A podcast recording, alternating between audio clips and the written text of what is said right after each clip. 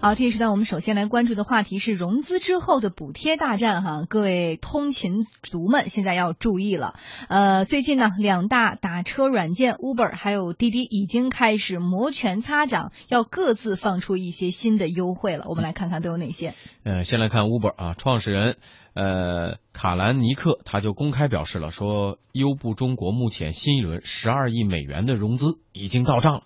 尽管说 Uber 还不愿意承认开启新一轮的补贴，但是乘客已经能够明显感觉到一些变化。嗯，现在大家打开 Uber 的软件呢，服务当中出现了人民优步加，选择它呢会出现建议拼车。那今天我们的记者也是在上午体验了一下哈，但是呢，因为没有遇到同行的拼车的乘客，但是车费仍然是便宜了将近百分之四十。Uber 的司机查询后台之后发现，说乘客。少缴的这一部分呢，就是 Uber 给出的补贴。我刚才查了一下，确实是二十多块钱。他我我觉得他那个意思就是，你同意拼车了，尽管你没有拼，但是你同意了，他就给你减一半。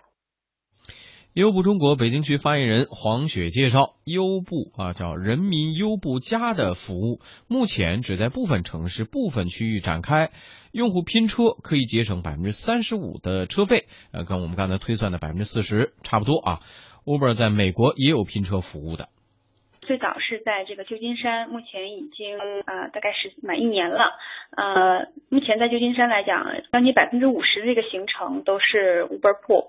全球其他我们也有多个城市已经上线这个功能。现在国内几个城市，呃，上线进行一个一个试运行和一个测试，呃，那么在北京来讲呢，试行的地区包括这个三里屯、国贸、呃，望京、九仙桥、中关村五道口这些，呃，需求相对比较高，出行时间也集中，出行轨迹呢又有很多重合这样的地区。如果有个智能的算法，能够进一步说实现支持在同一时间叫车的这两个路线和目的地相近的两个用户，那么顺路拼车，实现说同一辆车可以。顺路搭乘两个人。优步中国认为，拼车服务呢能够提升车辆的使用效率，用更少的车辆满足更多的人的出行，同时呢还能够帮助用户降低他们的出行成本。不过市场需要培育，让用户接受拼车还真是需要来点实惠。不过啊，黄雪呢暂时不太愿意谈烧钱的事情，而表示说这只是辅助市场发展。呃，目前并没有这样的说专门的补贴。那么所谓的补贴呢，其实只是这个辅助和培育市场发展的一个阶段，往往是在进入一个市场，呃，这个这个早期的时候，有点相当于这个说你一个新的餐馆或者新的超市开张时的一种促销。那么关键呢，还是说如何通过这个技术来提高效率，呃，在量化以后呢，从而实现降低成本，那么也实现出一种可持续的发展。在提及优步中国的资金的时候，黄雪表示，公司新一轮十二亿美元融资已经到账了，但是本轮融资还没有结束，还有钱准备进来，这些融资全都会用在中国市场。融资呢还没有 close，就是还没有结束，因为目前陆续还有这个投资者非常感兴趣，也在谈，就是有一个这个 pipeline，下一步可能还会有很多，所以说这是一个一个 continue process，就是是一个延续性的一个过程。对我们来讲呢，更重要的就是说。呃，其实 Travis 那个 CEO 我们也讲，就是更重要的呢，呃，不是说这个这个找钱，而是更重要的是说，在中国能够找到说这种战略合作伙伴。这十二亿都会用在中国市场吗？就是为中国的。优步中国呢是一个相对独立的一个实体，它整个架构是相对都是独立的，管理层啊、员工啊、就团队啊，基本都是都是中国的。所以在这里来讲呢，和 Uber Global 它这个钱不会那么那什么的。哦，十二亿融资是为了优步的。嗯，我们知道，呃，这个中国的出行市场之前看到过一个推测，起码有一百亿的市场。对，所以呢，各家都是杀红了眼，必须要争啊。这次我们看到 Uber 是又放出大招了，十二亿美金全部砸到他们现在新推出的这个拼车。但是我之前看到过一个这个预测，说如果是按照他以前的那种烧钱的方式的话，基本上这十二个亿美金看似很多，也就能烧三个月。对，实际上如果按照原来那种烧钱节奏的话，其实。你再多的钱也不经花的啊，呃，我想下一步他可能这个这个钱呢，还是会和以前有所不同的，就更多的是趋于这个，在这个优化产品的这种这服务的这种呃这个基础之上，然后让这种补贴啊补到真正的客户身上。就是说，以往呢，它有几个问题，一个呢是说这个所谓的刷单的问题，嗯，这个在在 Uber 身上是比较明显的，很多的司机都都是去这个去尝试去走它这个漏洞，然后拿到它这个补贴。那这样的话，造成了一个很大的问题，就是呃，真正的用户是没有享受到这个它带来的实惠的。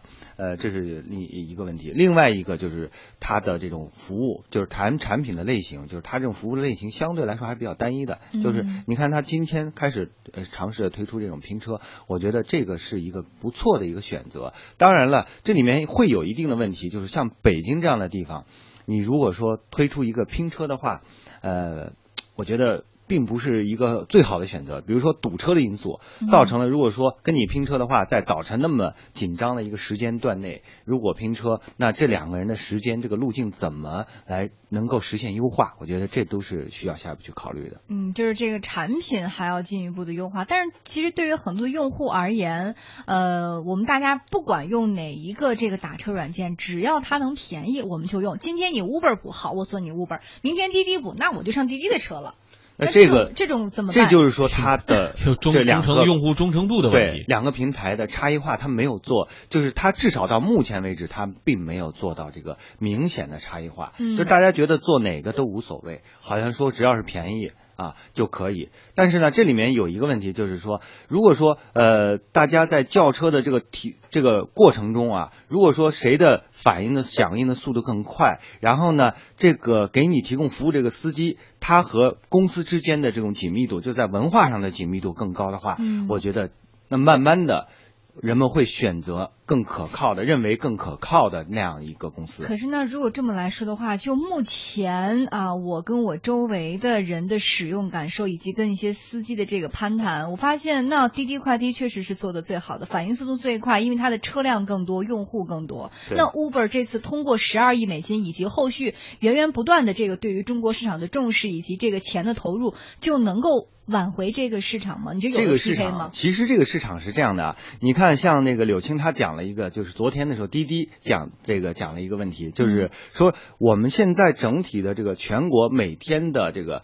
呃，线上这种预定轿车的服务是三三千八百个这样的，三千八百万的这样的一个需求。嗯，但现在他们像滴滴快滴能够实现的是三百万，那也就是说百分之也就还不到不到百分之十。对，那整整个这个市场，而且这个市场是基于什么呢？是一些一二线城市的这样的一个需求。嗯，那未来的话，像三四线城市这种渠渠道下沉之后，它这个市场是非常非常大。明白，就是说目前其实市场还并没有完全的开发出来，还有极大的潜。力，所以砸钱慢慢还没有到 说，就是说我就是有你没我有哎零和博弈的时候，现在是大家都去分别去抢一些市场。嗯，是，抢的也不少了。你看 Uber 也是从专车啊高端车型、舒适车型到人民优步的低价车型，现在又主打开始要推拼车，甚至在国外它还有这个什么试水快递呀，什么 O2O 送餐啊。在国内全面开打开这样的市场的话，它能占据多大的份额呀？也就是说，它通过这样的，就是 Uber，它的核心就是它随时所谓的满足叫 on demand 的这样的一个需求吧，就是，呃，你有什么需求，它基于它这个平台都能够提供。但是像那个滴滴快滴的话，它更多就是我只是满足你的出行出行的一个解决方案，这可能是他们二者之间的一个比较大的差距。嗯，好，我们刚刚来说哈，这个竞争者一点都没闲下，滴滴打车哈，我们换到另一边看看，对，看看这个近期啊，可能很少会出现快车大。额优惠券了哈，基本都已经是被这个滴滴给通吃了。嗯，但是值得注意的是呢，就在本月初，滴滴这个快车还开始实行叫新的计费标准。呃，除起步价之外呢，计费方式与北京出租车基本上相同了。用户们还没有来得及大规模抱怨涨价的时候，哎。优惠券又来了，嗯，快车有八点五折的优惠券啊，还有八折的优惠券，已经铺天盖地了。哎，有人就问了，那这是不是 Uber 一出招，你这马上就应对了呢？呃，滴滴打车的新闻发言人叶云表示说，现在优惠券的发放已经到了各团队，快车、大巴还有顺风车团队都可以自己来决定优惠的力度啊。他表示说，这是我们自己的市场行为，并不是专门针对 Uber 的。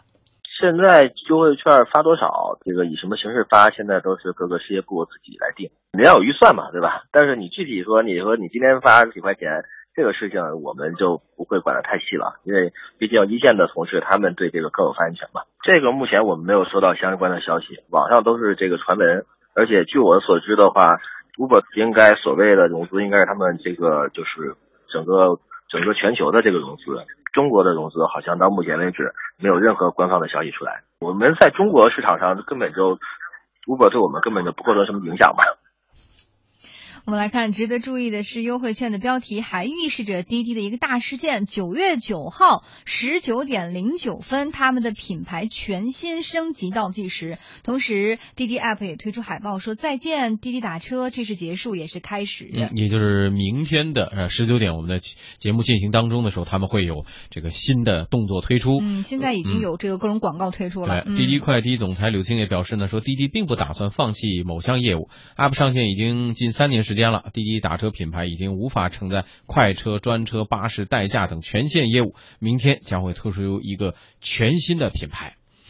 这个全新的品牌和它的业务之间到底有什么样的关联？呃。这个立冬有期待这个全新的品牌好像之前已经有有很多人在猜测嘛，叫这个滴滴快叫滴滴出行啊等等。滴滴出行涵盖面更大一点。但是这个滴滴出行的话，就是滴滴快滴呢？快滴怎么办？是吧？快滴这个品牌是不是呃怎么？彻底是不是会被淡出了？子品牌哎，还是说它就是仅仅是作为一个子品牌，然后放在那里？我觉得明天要看一看。对，整体上来说的话，就是呃，他们他这两件事情，他真的是或相互这种。关联度是非常大的。一个是从融资的角度来说，就是大家都做好了对于出行方面的一个很大力度一个资本的储备。因为上一轮这个呃，就是小小范围的这个零散的市场已经开始逐步的被集中起来了。嗯，然后这是一步。另外一步呢，就是下一步这个就是对于产品，我们刚才讲到这个产品的优化和它呃不同的这种呃差异化的定位也开始逐渐的清晰化起来了。一个是什么呢？你看像这个。呃，滴滴对吧？它如果是整整个要做一个所谓出行的一个大的一个解决方案的供应商的话，那它如果明天真的是能够宣布成为滴滴出行的话，那它的方向就特别明确了。嗯啊，呃，而且伴随着什么呢？是背景是在这个相关的交通主管部门对于这个呃，包括以前这争争议比较大的呃这个。呃，这个出租车的一些专车的这个呃合法性啊啊等等的，包括巴士的运营的方面的一些未来的一个趋势等等的，它会出一个比较呃明确的一个呃 战略的一个方向啊，呃，这是一个整个整个大的背景。但是我们今天也为什么说到这个话题，就两者都是储备了资本的力量在后边。呃，如果说有一天这两者的市场份额基本上决定了。或者说取直接点说，就是取消那么大的补贴力度了之后，作为消费者来说，还会选择吗？立冬你会选择吗？呃，如果你出行的方式，如果你已经形成了一个很好的使用习惯之后，我觉得这个如果说补贴即便是变小了，你还是会选择的。嗯，好，那么这一轮滴滴和 Uber 已经展开了新一轮的较量，最终他们会获得一个什么样的结果呢？我们一起拭目以待。